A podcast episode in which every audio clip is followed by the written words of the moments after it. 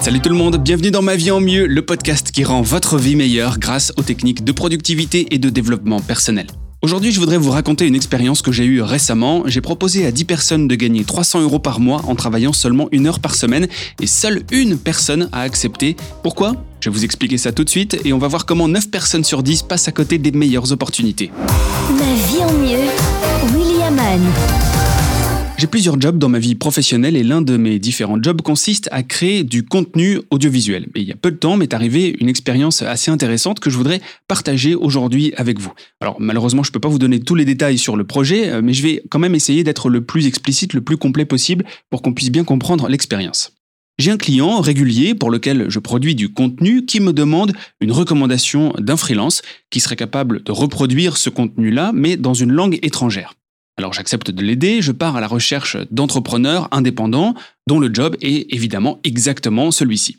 Alors il faut dire que le travail n'est pas aussi bien payé que le prix du marché, mais les tâches sont plutôt simples et aussi plutôt intéressantes. En fait, le projet est énorme, il y a des commandes régulières à prévoir, et puis il faut peu de temps en fait à consacrer à chaque commande. Et justement, je précise que le travail en question ne demande aucun autre investissement que du temps. Donc j'ai contacté 10 personnes dont le profil était intéressant après les avoir triées sur le volet. Je leur ai toutes donné le même briefing, une commande par semaine, 5 items à traiter dans chaque commande, 15 euros par item et un engagement d'un an sur ces commandes. En fait, quand j'ai tapé ce message, j'ai presque entendu les réactions des gens puisque je savais que le tarif de cette profession était à peu près 10 fois supérieur à ma proposition de tarif. Assez rapidement, j'ai reçu les premiers retours, j'étais plutôt étonné, en fait c'était aussi les derniers, puisque la moitié des candidats ne m'a pas apporté de réponse, et la plupart me remerciaient pour ma proposition, mais qui était trop peu rémunérée. Cependant, il y a un seul message qui était différent. C'est une jeune femme qui m'a répondu en me posant quelques questions sur le projet. Elle avait calculé le temps que chaque commande lui prendrait chaque semaine, combien ça pouvait lui rapporter, et elle voulait s'assurer que ces calculs étaient justes, que chaque commande contenait la même quantité de travail, la même deadline, et que l'engagement de durée était sincère. En fait, dans sa profession, on attend souvent les projets à 100 euros, 200 euros, et ça ne se présente pas tous les jours. Ses concurrents, mécaniquement, ont presque par réflexe refusé la proposition à la simple vue du tarif. C'est vrai que 15 euros n'est pas très sexy. Seulement, le calcul de cette personne, qui a un peu plus réfléchi que les autres, est le suivant. Le tarif, oui, est effectivement bas, mais si j'ai une commande par semaine qui contient 5 items à traiter, payés donc 15 euros par item, et qui prend une heure de mon temps, je peux en fait gagner 75 euros en seulement une heure chaque semaine. Donc chaque mois, je peux gagner 300 euros en travaillant 4 heures dans le mois. Et comme les commandes sont régulières et le contenu similaire, je pourrais automatiser et optimiser ma façon de travailler sur ce projet sans passer par une phase d'adaptation comme je le fais avec un nouveau projet. Et avec l'engagement d'un an, je serai assuré de gagner 3600 euros dans les 12 prochains mois sans pour autant bousculer mes disponibilités pour d'autres projets.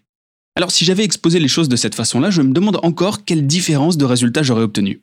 En fait, après avoir débuté le projet, on a même doublé le nombre de commandes. Euh, j'avais préféré prendre une fourchette basse sur l'engagement pour être certain de pouvoir le respecter. Et alors, me direz-vous, les neuf autres personnes, est-ce qu'elles ont réellement raté quelque chose? Eh bien, si elles n'étaient pas freelance à plein temps sur leur activité, peut-être qu'elles ont fait le choix d'accepter de gros projets uniquement parce qu'elles peuvent se permettre de faire ça.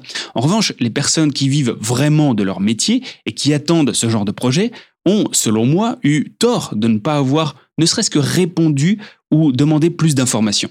Parce que si j'ai besoin à nouveau de rechercher ce type de profil-là, c'est clair que je ne vais même pas demander aux personnes qui ne m'ont pas répondu, je ne leur écrirai plus jamais. Elles ont, sans rien faire, perdu un futur client potentiel.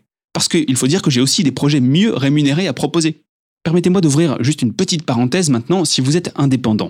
Avoir un business, surtout en freelance, c'est connaître ses limites combien d'heures on est prêt à travailler chaque jour, quel est notre objectif financier mensuel, mais aussi hebdomadaire, quotidien, horaire?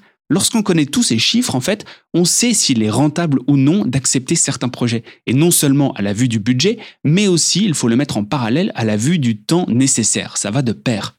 Souvent, en faisant ces calculs, on se rend compte qu'il y a plein de petits projets avec un budget plus restreint qui pourraient entrer dans notre carnet de commandes.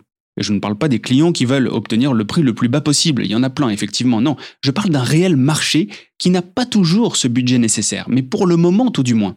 Parce que quand ils vont grandir, devinez qui ces clients-là iront voir le jour où ils auront plus de moyens. Bingo, ils reviendront vous voir vous. Pour revenir à mon projet, qui refuserait une rentrée de 300 euros par mois assurée pendant 12 mois pour 4 heures de travail supplémentaires par mois? Ben, Je pense que j'ai été aussi étonné que vous, a priori 90% des gens. Et là où je veux en venir aujourd'hui, est-ce que vous êtes certain de ne pas passer à côté des opportunités que vous attendez? Est-ce que vos automatismes vous font prendre toujours les mêmes décisions dans le même sens en vous occultant de possibles projets? Il faut s'ouvrir aux opportunités, surtout ne pas limiter ses pensées, voir plus loin que l'a priori. Réfléchissez à tous ces moments où vous auriez pu passer à côté d'opportunités à cause simplement de vos pensées limitantes, à cause de vos réflexes. Quelle serait selon vous la proportion de personnes qui réussissent vraiment dans ce qu'elles font? 10% Une personne sur 10 Est-ce que ça serait justement pas cette même personne qui m'a répondu et qui a eu l'ouverture d'esprit d'analyser le projet? Eh bien moi je crois que oui. Le hasard n'existe pas. Ce qui sépare les personnes qui ont accès aux bonnes opportunités des autres, ça n'est pas la chance, c'est l'ouverture d'esprit. Alors oubliez les phrases toutes faites, oubliez vos réflexes et réfléchissez à chacune des potentielles opportunités. Peut-être que la plupart, effectivement, n'en vaudront pas la peine, mais quand la bonne se présentera, il faudra être là au rendez-vous. Vous avez certainement déjà entendu cette toute petite phrase très puissante qui ne fonctionne selon moi qu'en anglais, Think outside of the box.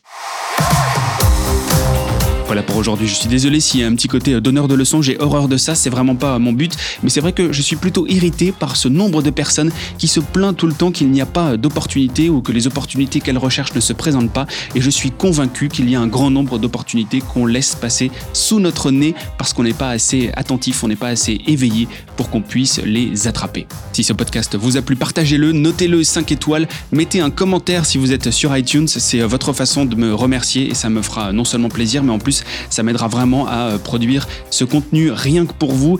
Allez, je vous dis à très vite pour un prochain épisode du podcast qui rend votre vie meilleure grâce aux techniques de productivité et de développement personnel. Je vous programme plein d'autres choses là pour euh, les prochaines semaines, alors restez bien attentifs. Ça s'appelle Ma vie en mieux. Allez, à très vite. Ciao.